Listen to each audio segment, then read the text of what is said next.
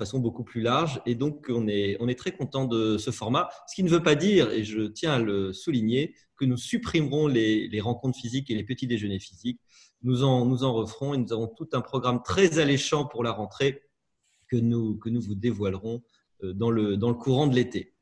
Ce matin, nous allons parler du sujet qui est apparemment le plus familier pour tous les, pour tous les, gens, puisque c'est celui de l'argent, celui de la monnaie.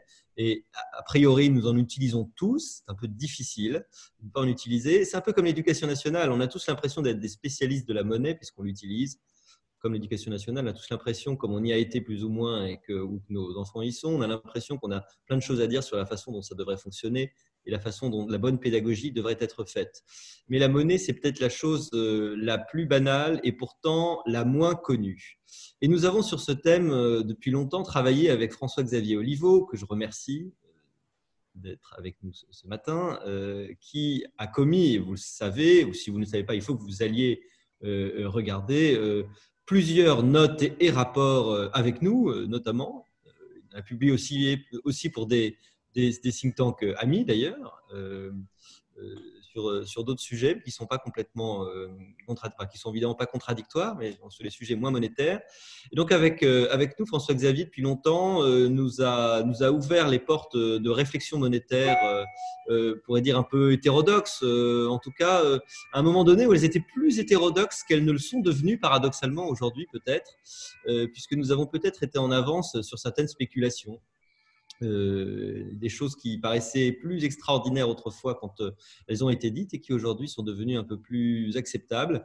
Euh, donc, on sera très intéressé, François-Xavier, par ton éclairage de l'actualité, pour que tu nous aides à comprendre et puis que tu fasses le lien avec ces questions qui, qui sont aussi des questions qui intéressent énormément aujourd'hui, qui font beaucoup réfléchir. Les questions de la dette, évidemment de la dette particulièrement de la dette euh, banque centrale maintenant, hein, euh, de la partie de la, dette que la banque centrale a pu prendre. Que s'est-il passé? Quelles sont les conséquences possibles euh, de ces décisions? Et évidemment, quelles sont les, recommandations qu'on peut avoir?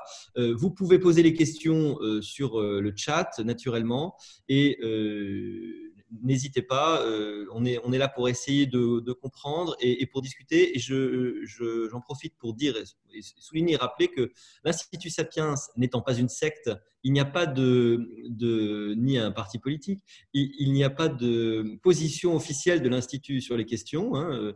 Euh, ce que disent les experts, bah, les experts en sont, euh, en sont, les responsables et en sont les auteurs, donc c'est très bien, mais euh, ça ne veut pas dire qu'on n'a pas d'autres experts qui ne sont pas d'accord, je tiens à le dire, hein. et que ce que disent les experts à un moment donné, d'ailleurs, exprime le point de vue de l'Institut. C'est très simple, il n'y a pas de point de vue de l'Institut, car l'Institut, c'est juste une somme d'experts formidables qui ont chacun leur responsabilité, d'ailleurs, et moi compris. Euh, voilà, François-Xavier, parle-nous un petit peu de monnaie. Faut-il faut qu'on s'inquiète? Alors, euh, écoute, euh, on va, je vais prendre un peu de temps pour répondre à la question. D'abord, merci beaucoup de, ton invitation, Olivier, merci à, à vous tous à l'Institut. Euh, j'ai préparé quelques, un petit support de présentation qu'on va parcourir ensemble. Mhm. Et puis, on, je voudrais l'ouvrir aux questions assez vite parce qu'on va, on va, je vais dérouler une sorte de raisonnement. Et ben, je vous laisserai ensuite réagir et interagir sur, le, sur, sur ce raisonnement. On va essayer de comprendre ou, d'analyser un peu le, la dette hein, telle qu'elle telle est aujourd'hui, telle qu'elle est dans une perspective un peu historique et on va voir euh, comment est-ce qu'on peut, euh, comment, comment est-ce qu'on va régler la question de la dette et comment est-ce qu'on va rembourser la question de la dette. Dominique, je vais me demander de me donner la main sur le partage de l'écran. Bien sûr. Merci. C'est parti. Super. Voilà. Alors, vous devriez voir normalement l'écran s'afficher. C'est bon. Super. Euh, bah, on, va commencer par, voilà. par donner un peu de perspective sur la dette et donner quelques, voilà, quelques chiffres et quelques, quelques tendances, quelques, quelques évolutions. Ça, c'est le. Alors, la dette, comme vous le savez, ça n'est pas une question que post-Covid, hein, évidemment. Euh, ça, c'est l'augmentation de la dette depuis 1970. Donc, on a en gros doublé la dette. Et c'est bien la dette en pourcentage du PIB, c'est-à-dire en pourcentage de la richesse. Aujourd'hui, euh, le, niveau mondial de la dette, euh, alors c'est encore plus élevé maintenant, mais c'est environ deux fois et demi une, année, de production mondiale, contre environ une fois dans les années 70.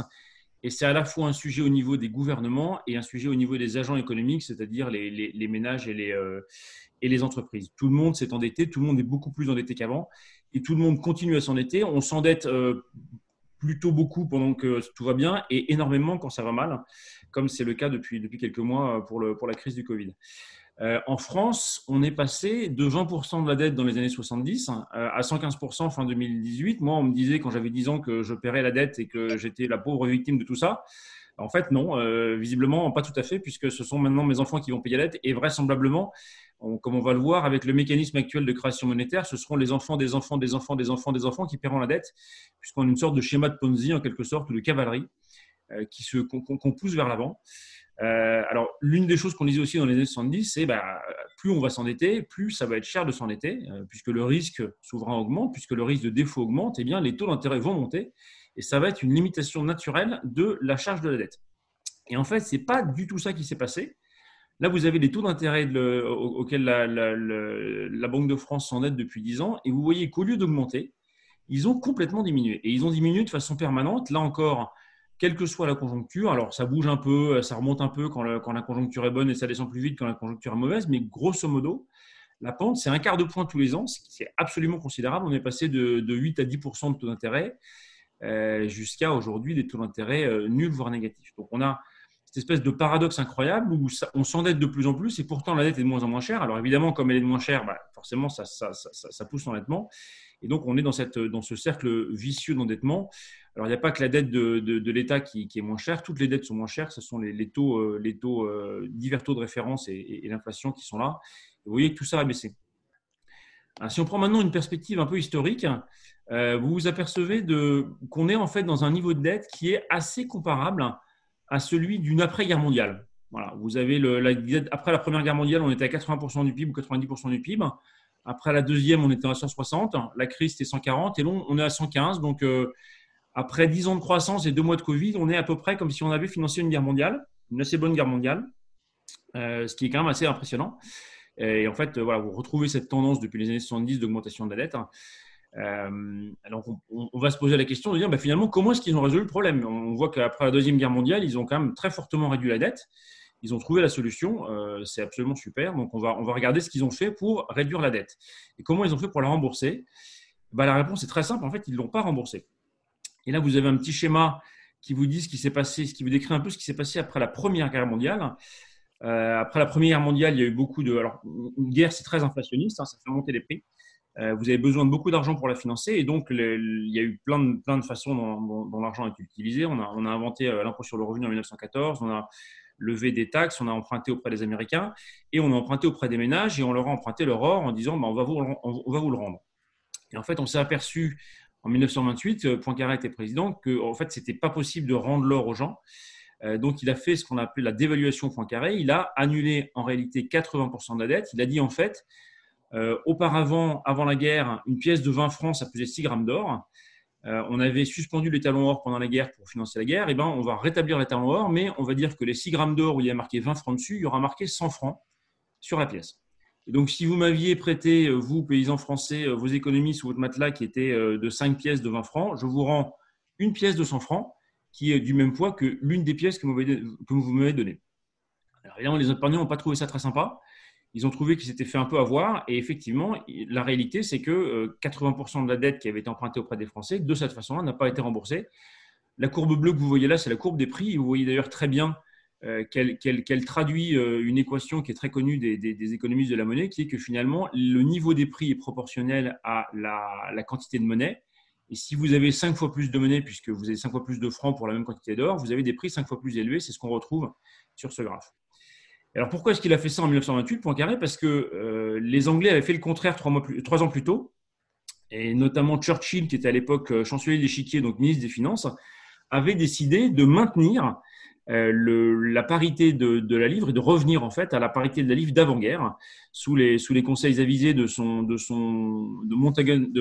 Montagu, Norman qui est la, photo de gauche avec qui est le, président de la Banque d'Angleterre et qui lui avait dit, pour des raisons de prestige, de stabilité, etc., il faut revenir à la parité d'avant-guerre. C'est ce qu'il a fait. C'est-à-dire qu'il a forcé les prix qui avaient monté à redescendre à la baisse en redéfinissant la guerre, la livre britannique à la valeur de 7,3 grammes. Et ça a été une catastrophe économique euh, dramatique. D'abord parce que si vous faites baisser les prix, bah, vous faites aussi baisser les salaires. donc, il a fallu expliquer aux, travailleurs anglais, notamment aux mineurs, que, qui étaient d'ailleurs, qui sortaient d'une période de guerre et d'une période difficile avec encore pas mal de privations, qu'en plus, on allait baisser leur salaire. Ça lui a valu six mois de grève euh, assez violente qui s'est traduite euh, à la fin la, victoire de Churchill et la baisse des salaires. Et ça a surtout déclenché une crise économique majeure en Angleterre euh, qui a duré jusqu'au début de la crise suivante en 1929. Donc, donc ça a été une très mauvaise décision économique. Churchill la qualifie lui-même de la pire décision de sa vie. Et donc, finalement, Poincaré s'est dit, bah, on va faire autrement, on va planter les créanciers plutôt que de planter l'économie. En gros, c'est ça. Et la méthode, finalement, a fait florès. Euh, on a fait la même chose, notamment après la guerre. Vous avez vu qu'on est passé en 10 ans de 160% de dette à 40%. Bah, ce n'est pas très compliqué. En France, on a dévalué en 44 de 13%, en 45 de 60%, en 48 de 80% et en 49 de 23%. Donc, on a divisé la valeur de la monnaie par 20 en 5 ans. Alors évidemment, il y a eu beaucoup d'inflation. À l'époque, euh, il y avait 50% d'inflation annuelle. Ce n'est pas encore de l'hyperinflation, puisque l'hyperinflation est définie par 50% par mois. Donc c'est beaucoup plus fort que ça. Mais il y a eu quand même une très forte inflation après la guerre. Et c'est cette inflation-là qui a permis de. Euh, en fait, on, a ratissé en gros tous ceux qui avaient prêté en francs à, l'État français. Et euh, ça a permis de repartir sur les basses scènes. Donc, en fait, on s'aperçoit que finalement, la bonne manière de rembourser la dette historiquement, c'est de ne pas la rembourser. Et en fait, finalement, de la rembourser avec l'inflation ce que, Keynes résume par cette phrase euh, que, que, je vous traduis, qui est en gros, il y a un processus de continu d'inflation qui permet au gouvernement de confisquer de façon secrète et, invisible une, part importante de la richesse de leurs citoyens. Alors en la confisquant, il la redistribue aussi, c'est-à-dire que ce processus appauvrit certains et en enrichit d'autres, qu'il appauvrit notamment ceux qui ont prêté et il enrichit ceux qui ont emprunté. Et il rajoute, euh, il rajoute, il cite Lénine. Alors, on ne sait pas très bien si Lénine a dit ça, mais enfin, il dit il n'y a pas de moyen plus subtil et plus certain de, détruire la base de la société que de, débaucher la, monnaie ou de, détruire la monnaie. Ce sont des mots très forts, mais ce sont des mots qui sont assez justes, vous allez voir. Et, en plus, le, gros avantage de ça, c'est que c'est une, façon, c'est une sorte d'impôt invisible, si vous voulez, et qui est euh, que pas une personne sur un million ne, peut diagnostiquer, donc qui, qui, permet de faire ça de façon extrêmement discrète. Alors la question se pose, est-ce que l'inflation va nous sauver? Premier indice, euh, si c'est ça qui nous sauve, hein, euh, là on est là. Donc premier indice, on est mal parti. Deuxième indice, euh, ça ce sont les, les résultats de la Banque Centrale Européenne. Donc la Banque Centrale Européenne a une cible de 2% d'inflation qu'elle n'a pas atteinte depuis 2009. Donc en fait, la, BCE n'arrive pas à atteindre ces 2%, 2 pauvres pourcents d'inflation depuis, depuis 2009, malgré les efforts indiscutables qu'elle a mis dans l'atteinte de ces résultats. Et autre mauvaise nouvelle, elle n'a jamais très bien réussi à comprendre ce qui se passait parce que les prévisions d'inflation que vous voyez ici, c'est un graphe de, l'Institut Bruegel, les prévisions d'inflation sont toujours très supérieures à la réalité, c'est-à-dire qu'elles prévoient euh, ce que les économistes appellent les, crosses du hockey. Donc demain, euh, ça va croître et en fait, en réalité, euh, l'inflation reste désespérément basse. Ce que Mervyn King, ancien président de la Banque d'Angleterre, résume en disant les banques centrales ont tout donné pour relancer leurs économies et malgré cela, les résultats sont décevants. On n'arrive pas à faire repartir l'inflation. Alors pourquoi? Bah, Daniel Tarullo, qui est l'un des gouverneurs de la Fed, décrit ça en disant Nous n'avons pas aujourd'hui de théorie économique de l'inflation qui marche suffisamment pour bien servir à conduire une politique monétaire en temps réel. Donc ça, c'est quand même un peu inquiétant. Euh, c'est donc un, patron de la Fed, hein, de la Banque fédérale américaine, l'un des, administrateurs, qui dit, bah, en fait, dans un, article que vous voyez ici, qui est cité ici dans Brookings, qui s'appelle Monetary Policy Without a Working Theory of Inflation, en gros, on ne sait pas très bien pourquoi les avions volent et on est quand même le pilote. Donc, ce n'est pas très, très rassurant. Alors, qu'est-ce qu'on peut faire? Qu'est-ce qu'ils peuvent essayer de, faire? Moi, je leur suggérerais bien d'embaucher quelqu'un qui a l'air d'avoir compris ce qui se passait, mais euh, le problème, c'est qu'il est mort depuis longtemps, puisqu'il s'appelle David Hume. David Hume, c'est un philosophe écossais des Lumières, et il fait ce constat absolument génial, qui est de dire si la quantité de monnaie n'augmente pas dans la nation, chaque chose doit être au moins d'être moins onéreuse au temps de l'industrie et du raffinement que dans les époques rudes et incultes. Et il fait la remarque que finalement, le progrès technique fait baisser les prix. Alors, vous en êtes tous témoins et d'ailleurs acteurs, parce qu'il y en a certainement parmi vous qui, ont été acheteurs, et donc leurs objectifs annuels sont ou ont été de baisser les prix d'achat de 1 à 2 et pas de les monter.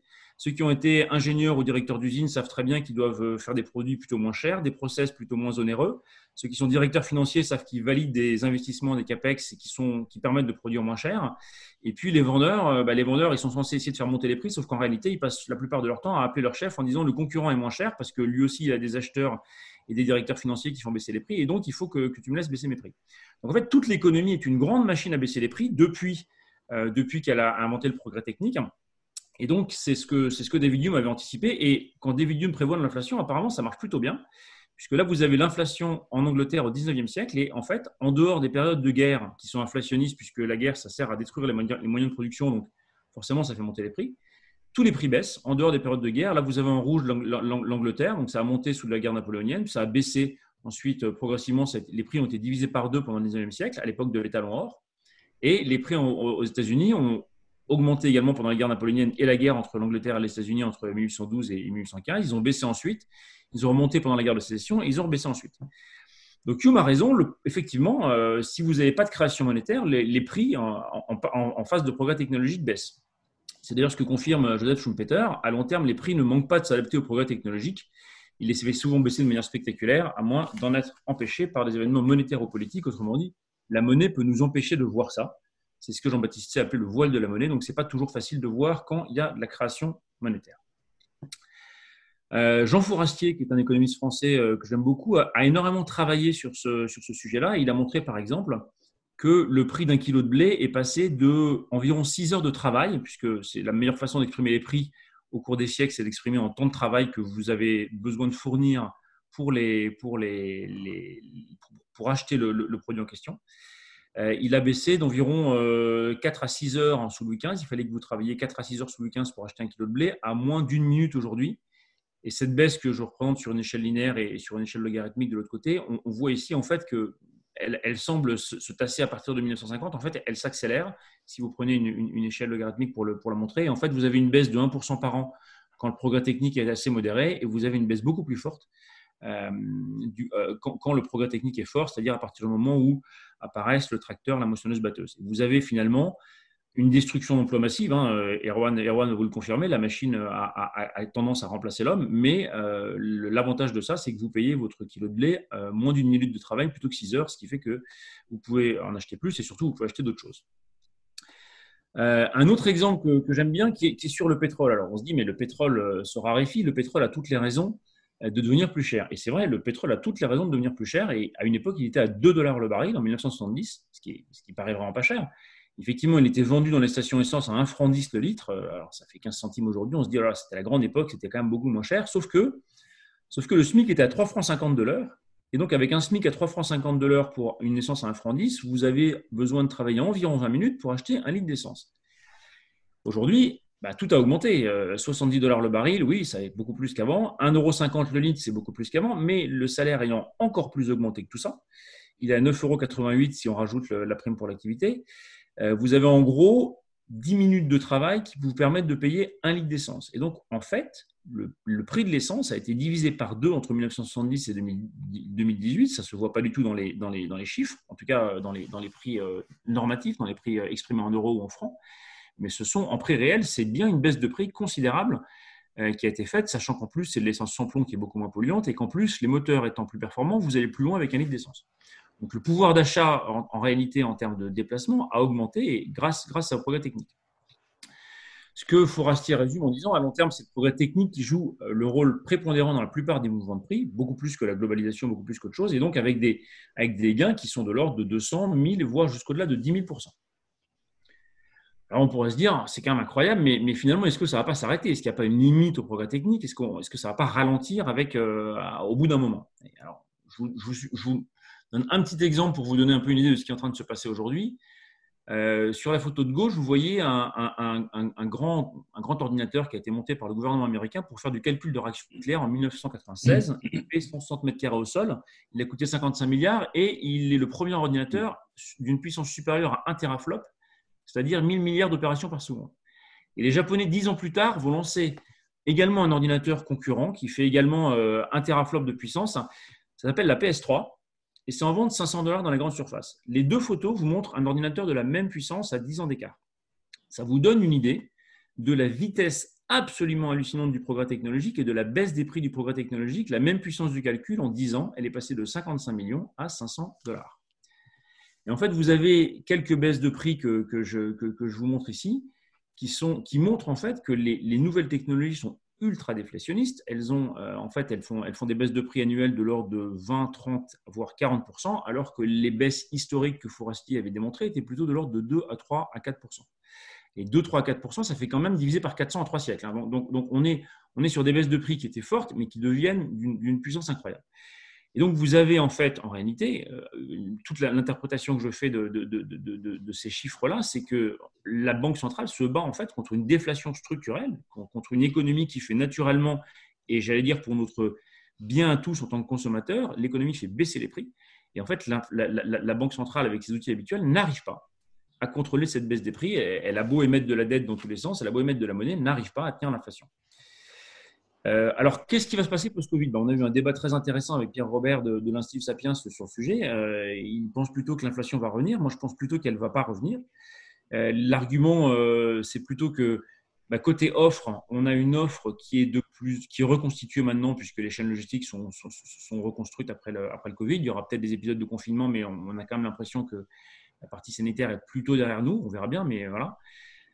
Il y a également beaucoup de substitution du physique par le numérique. On fait ses courses à distance, la médecine à distance, euh, paiement, télétravail, tout ça, ça a beaucoup progressé pendant le confinement. Donc, en fait, ça, c'est plutôt déflationniste puisqu'on remplace euh, des flux physiques par des flux numériques. Il y aura des gains de productivité considérables. Je pense que les prochains mois vont être très durs en termes de plans sociaux, c'est à peu près clair. Et donc, il y aura des réductions d'effectifs. Les entreprises vont plutôt faire baisser les coûts. Euh, il y a de la. Euh, par exemple, il y a des, il a grossistes, enfin des, grossistes de ringis qui ont vendu directement à des clients pendant, pendant, pendant la crise. Est-ce que ça va demeurer? Bon.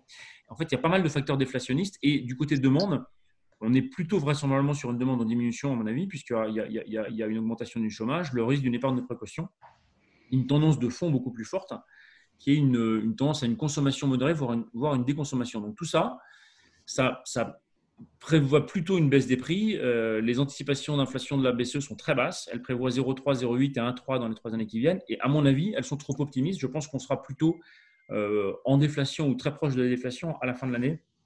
Euh, enfin, bon, en tout cas, c'est mon, mon, mon, mon pari.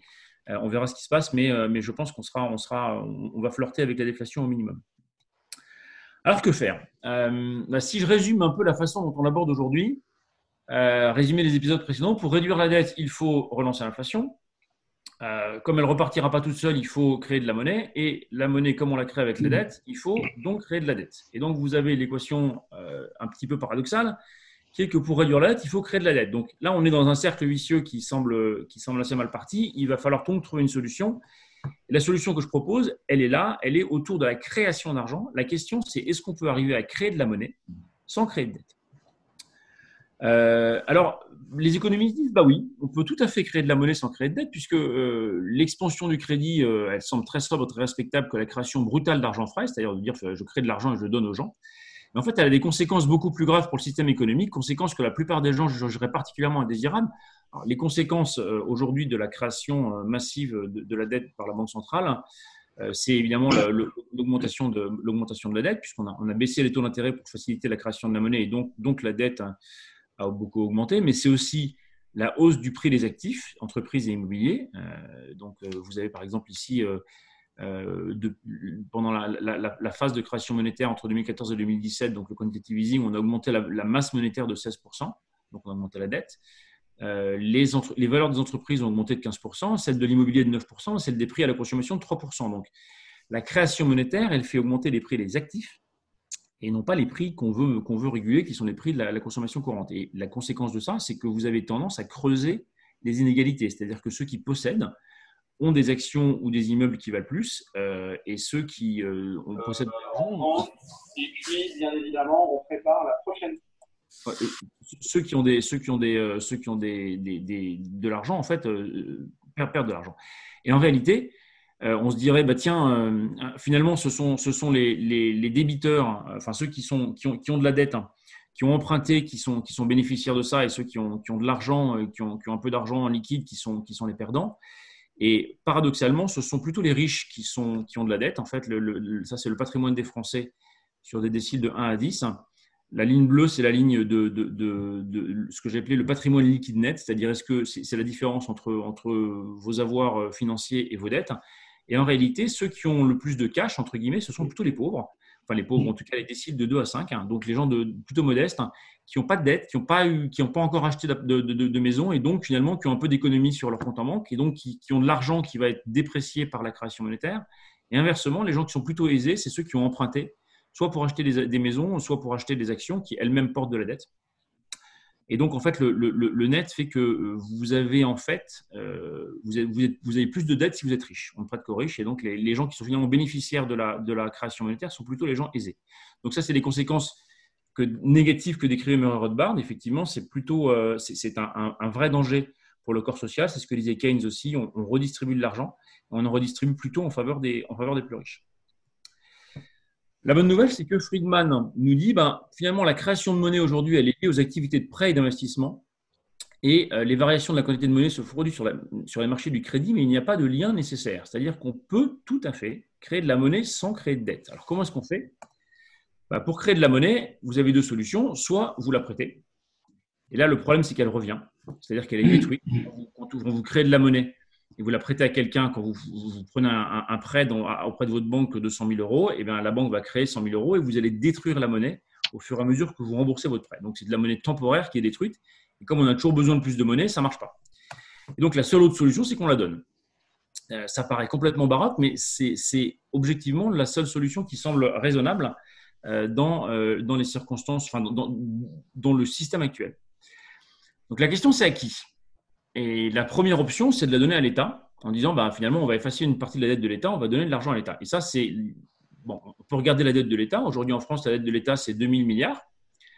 Il y en a 82 qui sont euh, détenus par des agents privés, c'est-à-dire vous et moi, euh, les détenteurs de, de, livrets d'assurance vie, les compagnies d'assurance, les banques, etc. Donc, si vous annulez la dette auprès d'eux, c'est-à-dire si vous faites exactement ce qu'on a fait en 1928 ou en 1945, euh, bah, vous les spoliez et donc vous, les, leur, vous leur piquez leur argent, ce qui est quand même pas très sympa. Euh, et ce n'est pas très bon non plus pour euh, la crédibilité ensuite de, l'emprunteur. Mais vous avez ces 18% qui appartiennent à la Banque centrale. Et là, on se dit, mais finalement, qu'est-ce qui se passe? Qu'est-ce qui se passe si on a la dette qui appartient à la Banque centrale? La Banque centrale est intervenue sur les marchés récemment pour racheter des types de dettes pour faciliter la création monétaire. Donc, c'est ce qu'on appelait l'assouplissement quantitatif. Et donc, elle, a, elle détient aujourd'hui euh, plus de 2000 milliards au total en Europe de, dettes d'État, dont 400 milliards de, de, dettes françaises. Et c'est ce que proposent certains économistes. là, c'est un article du Monde il y a quelques, semaines qui disait ben, finalement, on n'a qu'à annuler les créances détenues par la Banque Centrale Européenne, euh, puisque euh, finalement, comme son passif n'est pas exigible, c'est-à-dire que personne ne va aller demander à la, Banque Centrale Européenne de, le rembourser, puisque précisément la Banque Centrale Européenne, elle finance sa dette par, la monnaie, elle crée de la monnaie, euh, finalement, il n'y a pas de problème. Et donc, c'est un système qui est très tentant. Euh, parce qu'on pourrait dire, bah voilà, la, BCE a 2000 milliards d'euros de dette souveraine. Euh, si elle les annulait à due proportion de la participation des États au capital, donc de manière euh, équitable, on va dire, entre les différents États, ça baisserait de 20% le ratio de dette sur PIB. Donc, nous, on passerait de 115 à 95. Alors, 95, c'est encore élevé, mais enfin, c'est quand même beaucoup mieux que 115. Pour l'Italie, ce serait probablement beaucoup plus facile de se refinancer. Donc, on facilite les, politiques budgétaires. Et puis, on ne favorise pas les États laxistes au détriment des États vertueux, puisque finalement, c'est pareil pour tout le monde. Et donc, ça bénéficie bien aussi euh, aux Allemands ou, aux Hollandais. Il y a pas mal d'objections assez classiques qui sont, qui sont faites à ça, mais qui peuvent être assez bien, assez bien traitées. La première objection, c'est que ce n'est pas autorisé par le traité de Lisbonne, qui interdit à la Banque centrale de, financer les gouvernements. Enfin, un traité, ça peut se modifier. Ça avait déjà été fait lors de la crise grecque en 2012, donc, euh, donc ça, ça pourrait, être, ça pourrait être jouable. La deuxième objection, c'est que les États ne récupéreraient plus les dividendes de la BCE. la BCE, effectivement, euh, fait des gains, donc elle, fait, elle paie les dividendes. Alors, il était de 6 milliards en 2020, mais enfin, si c'est 400 milliards d'annulation de dette, pour, euh, pour, euh, si, ça nous coûte 6 milliards de dividendes pour annuler 400 milliards d'annulation de dette, c'est, de dette, c'est, pas, pas mal, hein, c'est plutôt une bonne affaire. La BCE ferait des pertes. Il serait un capitaux propre négatif. Alors ça, euh, effectivement, une, toute entreprise en capitaux propre négatif, c'est une entreprise qui normalement ne peut plus tourner. Sauf que le rôle de la BCE, c'est d'imprimer de l'argent. Et en réalité, il y a plusieurs études de la Banque Centrale Européenne, de la Banque des règlements internationaux qui montrent qu'une banque parfaitement, une banque centrale peut parfaitement tourner en capitaux propres négatifs. Elle ne peut pas faire défaut. Euh, donc, euh, et, les États n'ont pas d'obligation de recapitalisation. C'est-à-dire que si les, capitaux propres sont négatifs, euh, les États ne sont pas obligés d'aller remettre au pot pour, ramener les, capitaux propres à zéro. Et puis, on dit, bah oui, mais l'inflation repartirait fortement. Alors, c'est un peu ce qu'on cherche à faire pour être tout à fait honnête, donc ça, c'est pas très grave, mais surtout, et c'est même peut-être ça la limite de l'action, c'est qu'en fait, c'est probablement pas car la masse monétaire en circulation ne serait pas modifiée puisque c'est en fait un jeu d'écriture sur un bilan et ça ne modifie pas vraiment l'argent qui est dans l'économie. On enlève en fait simplement euh, de l'argent qui est au bilan de la Banque centrale et ça, a peu de chances de vraiment toucher la masse, la masse monétaire circulante. Et si par hasard ça la touche, c'est plutôt inflationniste, donc c'est un peu ce qu'on cherche à faire. Donc, c'est une solution qui, à court terme, faciliterait le refinancement des États, mais qui ne règle pas, en revanche, le problème de fond, c'est-à-dire qu'on continue à créer de la monnaie par la dette et on continue à, faire, monter le, à faire monter les bilans. Moi, je, pense que c'est une solution qui sera très, très clairement envisagée euh, d'ici six mois. Je pense qu'elle est, à mon avis, assez vraisemblable. Euh, on verra ce qui va se passer, mais, mais en tout cas, c'est une hypothèse qui est parfaitement, euh, qui est parfaitement possible. voilà. Maintenant, le problème, c'est pas tellement un problème d'efficacité, à mon avis, c'est plutôt un problème de liberté, parce que vous avez l'État qui se retrouve au centre du jeu. Il distribue les subventions de manière discrétionnaire en disant bah, tiens, je vais donner à telle entreprise plutôt qu'à telle autre, à tel ménage plutôt qu'à tel autre, avec telle, avec telle, euh, telle décision. Et euh, se refinance ensuite auprès de la BCE par des emprunts annulés. Donc j'emprunte, mais la BCE ensuite efface ma dette. Donc c'est assez tranquille. Et donc vous avez un État qui se retrouve complètement au centre du jeu et qui se retrouve avec un rôle absolument considérable, dont finalement de facto la planche à billets. Donc vous donnez en fait, vous redonnez la planche à billets à l'État qu'il avait jusqu'à jusqu'aux années 90, jusqu'à l'indépendance de Banque centrale. Et donc moi, ça me paraît une solution qui peut être éventuellement une solution d'urgence en cas de besoin, pourquoi pas, mais qui à terme est une solution qui peut être extrêmement néfaste et en tout cas très liberticide puisque finalement on remet l'État au centre du jeu euh, et avec le pouvoir considérable de créer de l'argent. Et donc la question, c'est est-ce qu'on ne pourrait pas le donner plutôt aux citoyens? Euh, le schéma, c'est de dire plutôt que de, faire euh, ce schéma qui transite par l'État, bah, on pourrait dire je passe directement au ménage, la Banque centrale donne directement de l'argent au ménage, qui ensuite va le consommer dans les entreprises.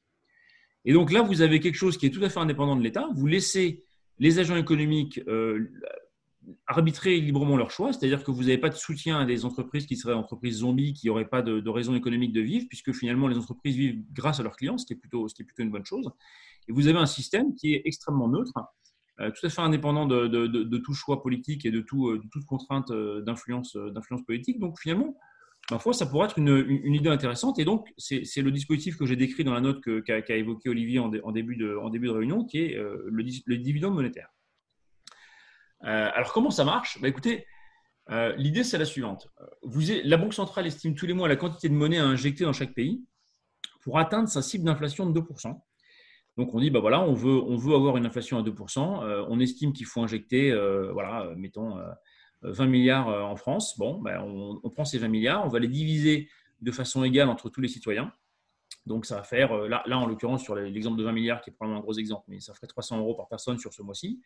On distribue ces 300 euros aux différents citoyens de la, de la zone et ces citoyens les, les dépensent dans l'économie, ce qui a tendance à pousser les prix à la hausse.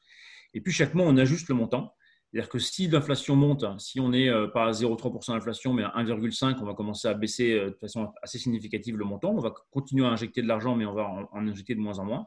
Et un peu comme un thermostat règle une température, vous avez la BCE qui est finalement le thermostat du niveau des prix et qui utilise l'injection monétaire directe qu'elle distribue aux citoyens. Donc ça, en théorie, ça marche plutôt bien. Le deuxième énorme avantage de ce système-là, c'est que vous avez un autre dispositif que la création de dette pour créer de la monnaie. Et ça veut dire que vous libérez la dette. Et ça, c'est vraiment bien parce que aujourd'hui, la dette, son, vrai rôle, qui est un rôle essentiel dans l'économie, qui est de financer l'économie, son rôle est perverti par des, niveaux de marché, par des prix qui sont complètement délirants. Les taux d'intérêt négatifs, c'est très dangereux pour les banques, c'est très instabilisant. Et donc là, l'idée, c'est de dire, bah, du coup, comme les taux d'intérêt peuvent, peuvent être choisis, c'est-à-dire que la BCE, plutôt que de décider euh, ou de subir la, crise et de dire bah, finalement les taux d'intérêt sont à moins 1, euh, elle va pouvoir les augmenter progressivement. Quand elle les augmente, ça crée des pressions à la baisse sur les prix, mais elle les compense en augmentant le montant des dividendes monétaires. Donc elle a cette espèce de balancier qui est le dividende monétaire qui permet de stabiliser le niveau des prix. Et donc, du coup, progressivement, vous augmentez les taux d'intérêt et vous pouvez donc commencer à diminuer l'émission de la dette. Vous pouvez avoir commencer à avoir un remboursement qui est supérieur à l'émission de la dette et vous pouvez progressivement dégonfler la charge de la dette en compensant de plus en plus, en injectant de la monnaie directement dans, dans l'économie. Euh, alors vous allez me dire, mais ce n'est pas possible parce que ça ne marche pas, la monnaie ne crée pas de valeur. Euh, et c'est vrai, la monnaie ne crée jamais de valeur. en revanche, la valeur qui est créée, c'est bien la valeur qui est créée par la baisse des prix. donc c'est ce que je vous avais décrit plus tôt, c'est la baisse des prix qui crée de la valeur et la monnaie ne fait que matérialiser cette valeur et la redistribuer en réalité aux citoyens.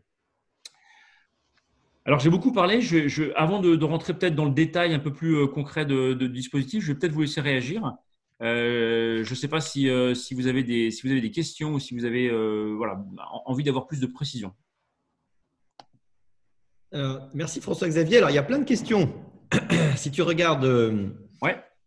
alors, effectivement, il y en a tellement qu'il va falloir les, les, mettre par ordre, peut-être, essayer de ou les grouper. Euh, il y avait des questions plus fondamentales sur le rapport entre inflation et, croissance, hein, Mhm. euh, au tout début, je crois, de Philippe Ouais. d'ailleurs. Tout au début. ouais.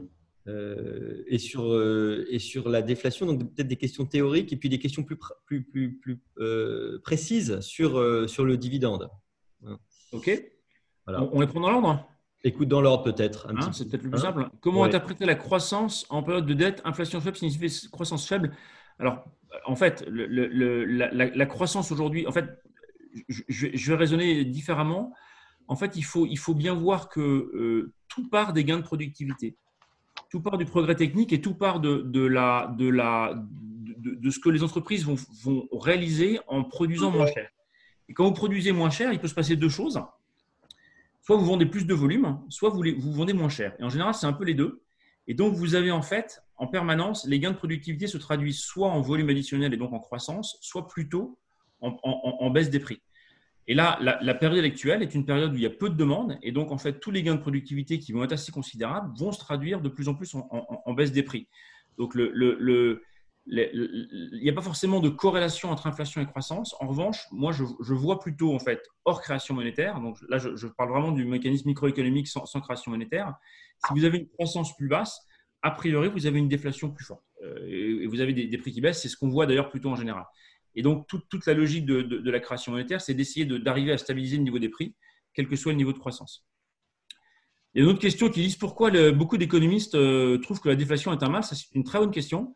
Parce qu'effectivement, euh, je suis persuadé que les économistes, sont, sont- qui dénoncent la déflation sont aussi les premiers à aller faire les soldes quand elles ont lieu.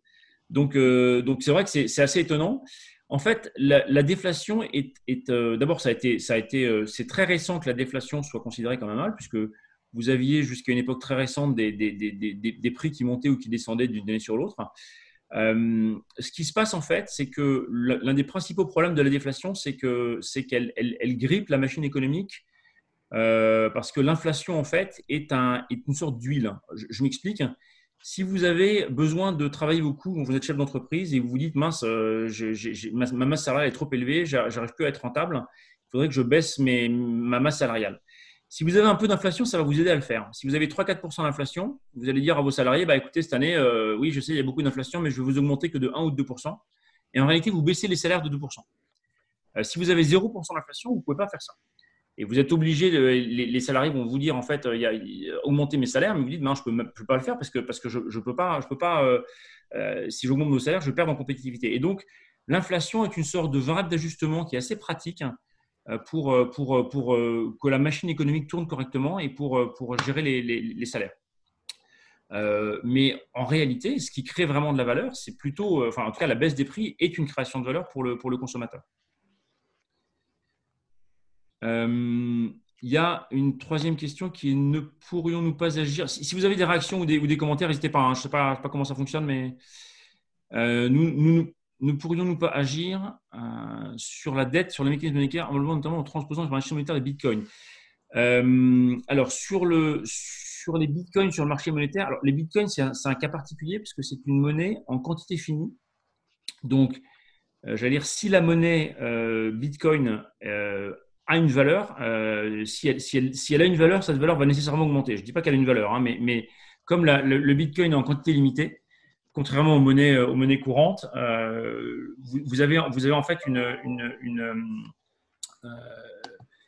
comme la richesse augmente, hein, mais que le nombre de Bitcoin reste stable, euh, la, richesse qui peut être achetée par un Bitcoin, si le Bitcoin devient effectivement légitime comme monnaie, ce qui n'est pas sûr, hein, normalement, cette valeur devrait augmenter le Bitcoin ne règle pas la problème de, la monnaie. Pourquoi? Parce que ce que, j'explique en fait, ce qu'on a dit tout à l'heure, c'est qu'il fallait de plus en plus de monnaie pour financer l'économie. L'économie devenant de plus, en plus riche, il y a de, plus en plus de richesses et donc on a besoin mécaniquement de créer de la monnaie.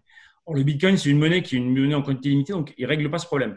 Nous, en fait, si on veut avoir un niveau de prix qui soit relativement stable et qui ne baisse pas parce que c'est plus facile pour gérer les salaires, il faut qu'on ait cette création monétaire constante. Et donc, la question, c'est comment est-ce qu'on doit créer de la monnaie? Mais, on, a, besoin, enfin, à moins de laisser les prix baisser, mais pour les salaires, c'est très compliqué parce que ça voudrait dire que vous expliqueriez à vos salariés, euh, bah, les prix ont baissé de 4% cette année, donc j'ai une bonne nouvelle pour vous, vos salaires vont baisser que de, que de 3%, et donc vous allez gagner un point de pouvoir d'achat. Ça, ça va faire des négociations de fin d'année qui vont être un peu difficiles. Euh, donc il vaut mieux qu'il y ait pas d'inflation finalement, ou une inflation à zéro, ou, à 1 ou à 2, comme comme c'est souhaité par la Banque centrale. Mais pour ça, pour faire, le, pour faire cette espèce d'écart entre la, déflation naturelle qui sera à moins 3 ou moins 4 et le niveau d'inflation souhaité qui est de 2%, vous avez besoin de créer de la monnaie. Et donc, vous avez besoin d'avoir une monnaie euh, en euros ou en dollars pour, pour, pour, faire le lien. Le Bitcoin ne va pas pouvoir marcher. Et rembourser la dette tout simplement en travaillant plus. Alors, euh, alors il va falloir travailler beaucoup plus. Ça, c'est une question plus vaste. Euh, bah pour travailler plus, il faudra, faudra être sûr d'avoir un job, ce qui n'est pas évident pour tout le monde dans les, mois qui viennent. Très, franchement, j'entends les appels de Geoffroy Roux à travailler plus, mais, mais pour certains, ça va être un peu amer, puisqu'il y aura probablement des suppressions d'emplois assez considérables dans les mois qui viennent. La tendance naturelle de l'économie depuis deux siècles, c'est de travailler moins et même beaucoup moins. Je, vous donne une petite illustration qui est la loi sur le travail des enfants en 1841. Alors, la loi sur le travail des enfants en 1841, ça interdit le travail en dessous de 8 ans, parce qu'on n'est quand, même pas des, quand même pas des brutes. Entre 8 et 12 ans, on, autorise 8 heures par jour, 6 jours par semaine, donc une semaine de 48 heures qui est quand même, qui est quand même assez allégée, il faut quand même bien le dire. Et au-dessus de 12 ans, par contre, vous avez droit au tarif normal, c'est-à-dire 6 euh, jours par semaine, euh, non limité, donc 12, 13 heures, 14 heures. Ça, c'est 1841. Évidemment, il n'y a pas d'études. Euh, vous mourrez quasiment au travail ou alors grabataire six mois après avoir quitté la mine. Et donc, vous travaillez 70% de votre temps éveillé. Aujourd'hui, si vous faites le même calcul, euh, vous, trouvez, vous trouvez un chiffre qui est de l'ordre de 12 à 14%. C'est-à-dire que sur une vie entière, nous tous, nous avons travaillé de l'ordre de 12 à 14%. Ça vous paraît complètement incroyable, mais faites le calcul, c'est exactement ça la moitié de la population en France euh, n'est pas active et, la partie qui est active travaille d'environ 1400 heures par, par an, ce qui est rapporté au temps éveillé fait 12%. Donc en fait, on travaille de moins en moins parce que les gains de productivité se traduisent en à la fois plus de croissance, des prix plus bas et moins de travail. Et donc, moi, je ne vois pas le travail être une solution au, règlement de la dette, parce que la réalité, c'est qu'on va avoir besoin de moins en moins travailler. C'est ce que ce qu'explique euh, Erwan dans ses livres sur les robots. Hein. c'est que que finalement, on est remplacé par le, capital. Le travail est remplacé par le capital. Ça pose d'autres questions sur la façon dont on organise nos vies et sur le sens de nos vies. Mais, mais en tout cas, je ne vois pas le travail comme étant une solution au règlement de la dette, parce qu'on est plutôt on est plutôt dans une logique où on va travailler moins et, on va produire plutôt, euh, enfin, on, est dans une phase d'une certaine saturation de la demande aussi euh, sur pas mal de, marchés. Euh, l'habillement, l'alimentation, etc. On n'a pas, honnêtement, on n'a pas besoin de beaucoup plus que ce qu'on consomme aujourd'hui dans les pays industrialisés. Et donc, on ne peut pas, dire on va travailler plus à l'infini, croître plus à l'infini et, consommer plus à l'infini. Ça, ça marche pas. Et donc on est obligé de, de, travailler autour. Enfin, en tout cas, l'une des solutions est autour de la monnaie. Alors, pourquoi, ah, ça c'est aussi une question intéressante, pourquoi distribuer le dividende monétaire à la population puisque l'État se finance par l'impôt prélevé sur cette même population? L'attribution de la monnaie créée à l'État ne permet-elle pas de baisser les impôts et, de, et les qui vont poser à l'économie? Absolument. Ça marche très bien. Euh, le, seul, le seul truc que ça fait, et j'avais écrit une tribune dans les échos sur la théorie monétaire moderne qui est, de dire que c'était une, fausse théorie mais un vrai impôt. En fait, vous pouvez, ça, ça marche, la mécanique que vous décrivez, c'est-à-dire on finance l'État et l'État baisse les impôts, peut fonctionner en théorie mais vous perdez le consentement à l'impôt. Et c'est ça que je, préfère dans le mécanisme de financer directement les citoyens, c'est que finalement, euh, ce sont les citoyens qui, possèdent la richesse et pas l'État qui la récupère directement. Et c'est pour ça que j'ai intitulé cette conférence Monnaie, dette et liberté. C'est que ça, redonne aux citoyens son rôle primordial dans l'État, qui est de dire que je délègue à l'État une partie de mes pouvoirs. Ce n'est pas l'État qui est, mon, mon, sorte de léviathan euh, naturel qui, me possède. Je délègue à l'État une partie de mes pouvoirs. C'est moi qui ai la richesse, c'est moi qui ai le contrôle et c'est moi qui dois vérifier comment l'État euh, reçoit et dépense de l'argent. Donc ça, ça c'est effectivement là, on est vraiment sur une question de fond qui est de dire finalement est-ce qu'on finance l'État et que l'État baisse les impôts? On pourrait effectivement imaginer qu'on finance l'État et qu'en contrepartie, par exemple, la, Banque centrale européenne exige de l'État par exemple des budgets à l'équilibre. Mais je pense que c'est beaucoup plus vertueux de financer les citoyens et qu'ensuite l'État se prélève à l'impôt. Je préfère un, impôt qui fait un peu mal, qui est un peu désagréable, mais qui est au moins visible, plutôt que cet impôt invisible que dénoncer Keynes. Mais vous avez raison, euh, du point de vue théorique, ça, fonctionne. Alors, annuler toute une partie de la dette de l'État ne l'inciterait-il pas à continuer d'augmenter la dette à long terme pour financer les dépenses publiques en, créant une jurisprudence? Absolument. C'est exactement d'ailleurs pour ça que je ne suis pas favorable à, l'annulation de la dette de l'État autrement que dans une logique d'urgence et de, et, de, et, de, crise. Euh, serait-il envisageable de ne pas rembourser la dette détenue par les non-résidents afin de devenir volontairement mauvais payeur pour forcer l'État à ne pas dépenser plus ce qu'il a? Alors, l'avantage serait de contenir la dette à long terme. On peut toujours, on peut toujours planter les créanciers. Moi, je trouve pas ça très honnête, mais, euh, mais, mais on peut toujours, on peut toujours dire à ceux qui nous ont prêté de l'argent, euh, non, euh, vous en aurez pas. c'est assez certain que ça, comme acte, vous, êtes à peu près sûr que vous avez vos taux d'intérêt qui ont augmenté, qui, là pour le coup, vont vraiment augmenter. C'est plutôt, pour emprunter après, quoi, François-Xavier. C'est peut-être ah bah, c'est super dur pour emprunter après. C'est-à-dire qu'après, après, derrière. Le lendemain, tu reviens en disant Ah, au fait, tu peux pas me reprêter 100 balles Voilà. By, the way, je vous ai pas dit, mais, euh, mais mon déficit budgétaire, c'est 150 milliards par an et, je les voudrais. Et là, et là, ils vont vous dire Bah. Non, en fait, vu que tu plantes tes créanciers, ça, je ne suis, pas très chaud.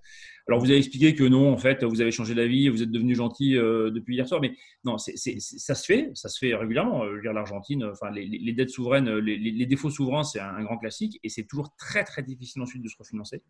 Donc, c'est une situation qui est, outre le fait qu'elle n'est pas très honnête envers euh, ceux qui vous ont prêté de l'argent et fait confiance, hein, euh, comme, comme point 40 28, hein, on, peut le faire, mais à mon avis, ce n'est pas du tout une bonne solution. Et en plus, ce n'est pas une solution nécessaire. Moi, je préfère, a priori, plutôt distribuer de l'argent aux citoyens et, faciliter la consommation et faciliter le fonctionnement de l'économie plutôt que de planter les créanciers. A priori, en, termes, de, choix, je préférerais.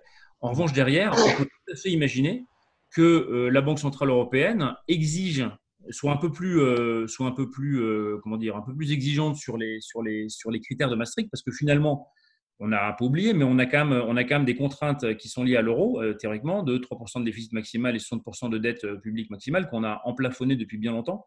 Mais on pourrait imaginer que dans le cadre d'un deal entre la BCE et les États, la BCE dise OK, je vous finance directement vos citoyens, qui seront quand même assez contents et pour vous, c'est plutôt politiquement sympathique. En revanche, il y a un certain nombre de contraintes que je mets, dont l'une pourrait être effectivement l'équilibre des budgets, au moins en, période de, de non-crise. Et ça, ça pourrait être une façon de combiner à la fois le financement des citoyens et en même temps de pousser à la vertu budgétaire et d'éviter euh, les dérives budgétaires qu'on a et qui sont aussi une conséquence de, de, la dette. Hein. Si, si, si, vous avez des taux d'intérêt nuls, vous pouvez difficilement reprocher à l'État de ne pas payer son emprunt cher, voire aujourd'hui, quand l'État emprunte, il est payé. Hein. L'État aujourd'hui, quand il fait un appel au marché pour se financer, le marché le paye pour lui prêter de l'argent. On, est en taux négatif. donc c'est en fait, on, on, continue comme ça, on aura une charge de la dette qui sera une recette de la dette. C'est-à-dire qu'on empruntera et plus on emprunte, plus on recevra de l'argent. Donc, on est dans un truc complètement vicieux, complètement tordu et qui, va nulle part, très objectivement. Donc, d'où l'intérêt de, complètement changer cette logique-là. Euh, alors, il y a une question sur la mesure de l'inflation. Pourquoi est-ce qu'elle ne prend pas en compte le prix des actifs, en particulier l'immobilier? C'est toujours une question qui est assez souvent posée.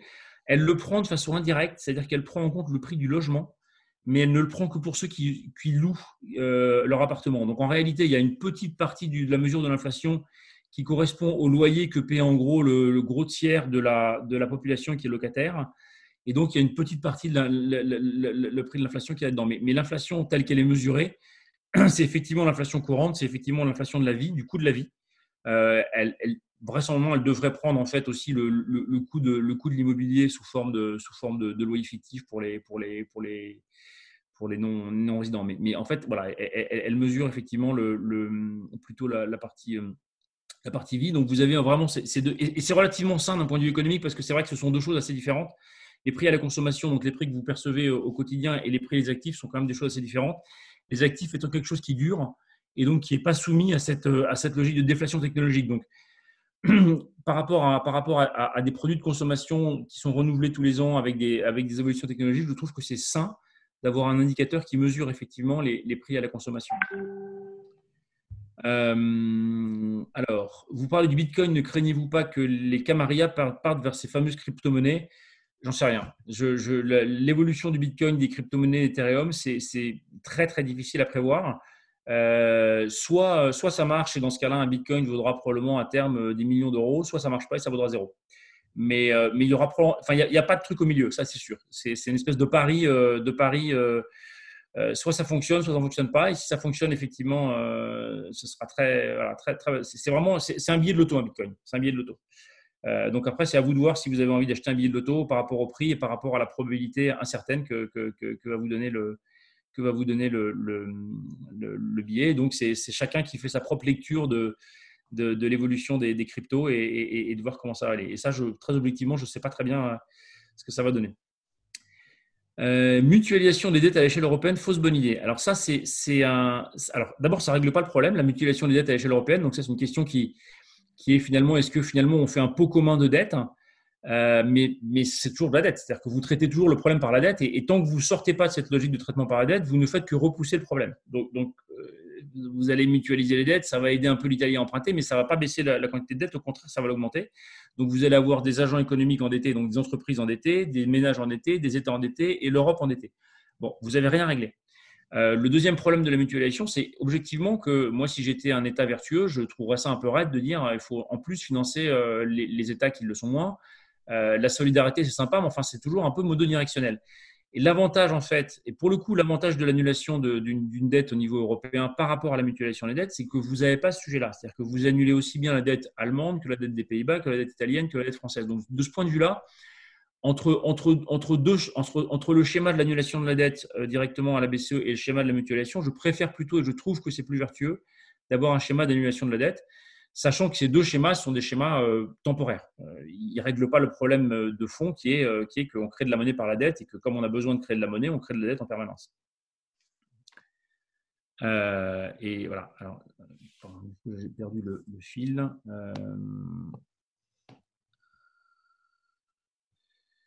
et justement, le but, c'est de ne pas emprunter. Par... Euh, comment être sûr que le dividende monétaire est bien dépensé dans l'économie réelle et non épargné par le citoyen? Oui, alors absolument. Vous ne euh, pouvez pas être sûr euh, parce que c'est le citoyen qui décide de dépenser. vous avez d'ailleurs remarqué que le taux d'épargne récemment avait augmenté, ce qui est plutôt un argument contre le dividende en disant mais finalement, si les gens, on leur donne de l'argent mais qu'ils l'épargnent, ce n'est pas une bonne idée. En revanche, ce qui est, j'ai pas encore les chiffres exacts, mais quand le taux d'épargne augmente, c'est en général les déciles 9 et 10, donc les gens les plus riches, qui, augmentent, qui, sont à, la source de 90-95% de l'augmentation de ce taux d'épargne. En général, les ménages modestes n'ont pas une capacité d'épargne suffisante pour épargner beaucoup. Donc, l'intérêt du dividende monétaire, c'est qu'il est distribué de façon beaucoup plus égale que les revenus de l'épargne, par définition, et donc il a beaucoup moins de chances d'être épargné. Néanmoins, il y, a, probablement un peu de taux d'épargne. Alors, il y a des gens qui proposent de faire des injections sous forme de chèque, en disant bah, on vous donne du chèque, chèque consommation, chèque alimentaire, etc. Bon, un dividende monétaire aujourd'hui, euh, en, temps normal, ce serait de l'ordre de 50 à 100 euros par mois, peut-être 150 euros ou 200 euros en période de crise. Ça reste une, part des revenus qui serait relativement modeste pour un ménage. Et si moi j'ai envie d'épargner euh, les 100 euros me donne sous forme, euh, que me donne la Banque Centrale Européenne, bah, soit elle me les donne sous forme de 100 euros et je les épargne directement, soit elle me donne 100 euros de chèque pour aller faire mes courses et je ferai mes courses avec le chèque et j'économiserai 100 euros que j'aurais gagné par ailleurs.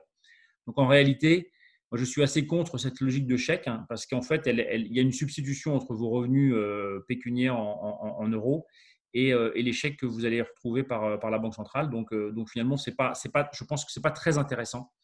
C'est pas très intéressant d'avoir des dividendes.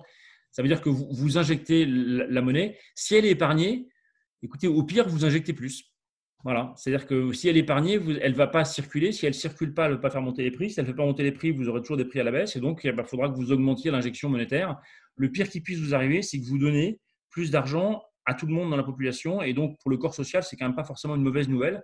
Tant que l'économie fonctionne, ça paraît assez, assez étonnant de dire ça, mais tant que l'économie fonctionne, tant que vous n'avez pas d'inflation, finalement, c'est un peu dommage de se, priver de cette possibilité qu'on a euh, d'enrichir tout le monde sur un pied d'égalité et finalement de, bah, de, reluer les ménages, de reluer la consommation, de permettre aux gens d'avoir, euh, euh, de l'argent à consommer euh, dans, l'économie et, de faire repartir l'économie de la meilleure façon qu'il faut. C'est-à-dire que plutôt de construire des ronds-points parce que l'État a décidé qu'on allait construire des ronds-points pour relancer l'économie, bah, vous donnez l'argent aux gens qu'ils dépensent dans l'économie. une question sur les conséquences négatives si on décide d'élever la dette de la BCE bah, À mon avis, non.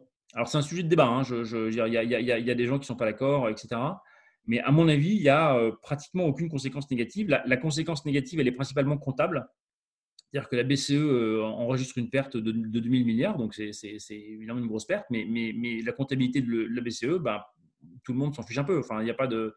Voilà, il, peut y avoir, si, il peut y avoir un risque, alors un risque qui est avancé par certains, qui est de dire, mais euh, du coup, si, on, si on est en fonds propres négatifs, les gens ont pu avoir confiance et donc on va créer une crise de confiance dans la monnaie. Euh, et ça, c'est vrai qu'il ne faut pas créer de crise de confiance dans la monnaie parce que ça, c'est en général pas une bonne idée. Mais les crises de confiance dans la monnaie, elles sont liées à quoi? Elles sont liées au fait que euh, vous allez euh, investir dans la monnaie et vous n'allez pas retrouver au petit. Autrement dit, que vous allez acheter de la monnaie, mais qu'elle va être dépréciée par de l'inflation. Et là, il n'y a pas le moindre doute qu'il n'y aura pas d'hyperinflation. Et en tout cas, si le mécanisme il porte en lui-même la limitation de l'inflation, c'est-à-dire qu'il porte en lui-même le fait de dire bah, on arrête, on coupe les robinets dès que l'inflation repart, vous n'avez pas de raison de ne pas avoir confiance dans la monnaie. Donc, ça veut dire qu'il faut probablement expliquer le dispositif assez fortement au, marché financier. Il faut leur dire voilà ce qui va se passer. La conséquence bilancielle, c'est que la, comptabilité de, la BCE aura une drôle de tête. Éventuellement, d'ailleurs, on peut tout à fait euh, trouver des artifices. Euh, vous mettez une, une valeur à l'actif, un goodwill, etc. Ça, c'est possible. Mais, voilà, mais, mais, pas, un problème, pas un problème, à mon avis, qui est majeur. Euh, selon Piketty, les taux d'intérêt doivent être inférieurs à la croissance. Qu'en pensez-vous? Alors, enfin, oui, c'est la logique de, la comparaison de, taux de croissance des, inégalités et, de la croissance. Je pense qu'effectivement, on, on, a, en fait, la croissance des inégalités. Piketty montre très bien que les inégalités baissent jusqu'aux années 70 et remontent ensuite. Et moi, je vois, euh, le, point d'inflexion à, l'abandon de l'État noir à Bretton Woods et au fait qu'on a commencé à financer l'économie par la dette. C'est pour moi l'une des traductions du fait que, la création de dette est extrêmement inégalitaire. Je pense que si vous résolvez la question de la création monétaire en ne créant pas que de la dette, hein, avec, en, créant de la monnaie, mais, mais, monnaie permanente, vous, avez, vous décorrélez en fait, euh, enfin, vous pouvez permettre de, de, de, de, casser cette relation euh, de, Piketty entre la croissance et le taux d'intérêt, parce que le taux d'intérêt n'est plus la seule façon de rémunérer l'économie. Euh, donc, donc, vous avez en fait toute la logique de Piketty est précisément fondée sur cette thèse de départ, enfin sur cette réalité de départ, que la monnaie est uniquement créée par, euh, enfin que la, monnaie est uniquement créée par la dette. Et si vous cassez ce lien, vous n'avez plus besoin en fait de, vous résolvez aussi l'équation de, Piketty et le, problème du creusement des inégalités qui, qui décrit. François Xavier, il est, il est, moins, il est 10h moins 1. Ouais. Euh, tu sais que l'une de mes promesses, c'est qu'on essaye de s'arrêter à 10 h pour que les gens euh, puissent vaquer leurs occupations. Euh, une toute dernière question à propos d'une de, sorte de pseudo-dividende versé par Trump. Pour toi, c'est une forme, une forme de d'expérience concrète ou alors, alors on sait que c'est la Fed qui, le. Enfin non, c'est pas la Fed, c'est le Trésor hein, qui, le, euh, qui le, qui le verse aux États-Unis. Euh, est-ce qu'on a déjà une sorte de bilan de, de ces activités, de cette action Il paraît d'ailleurs qu'il en projette, projette de faire un autre chèque à la population. Alors, on a, on a, commencé à avoir des bilans. Ce sont des chèques qui ont été globalement assez dépensés dans l'économie. Euh, il y en a un petit tiers, je crois, qui a été, qui a été épargné, mais, mais c'est, il y en a un tiers, je crois, qui a été dépensé quasiment dans les premiers jours mmh. dans l'économie je pense que ça va être effectivement renouvelé. Pour l'instant, c'est pas financé par la monnaie, c'est financé par le budget. Donc, on est encore dans un schéma finalement, euh, le schéma premier que j'avais décrit, c'est-à-dire la, la Fed finance l'État et l'État finance le, chèque. Mmh. Euh, mais euh, on a, les, premiers bilans sont plutôt positifs. Hein. Mmh. et, je, pense que c'est un, un, schéma qui a été fait à, aux US, qui a été fait à Hong Kong, effectivement, qui a été fait, qui a été fait en, Espagne aussi. Et à mon avis, c'est le genre de schéma qui va se, qui va se, modifier de, de, plus en plus.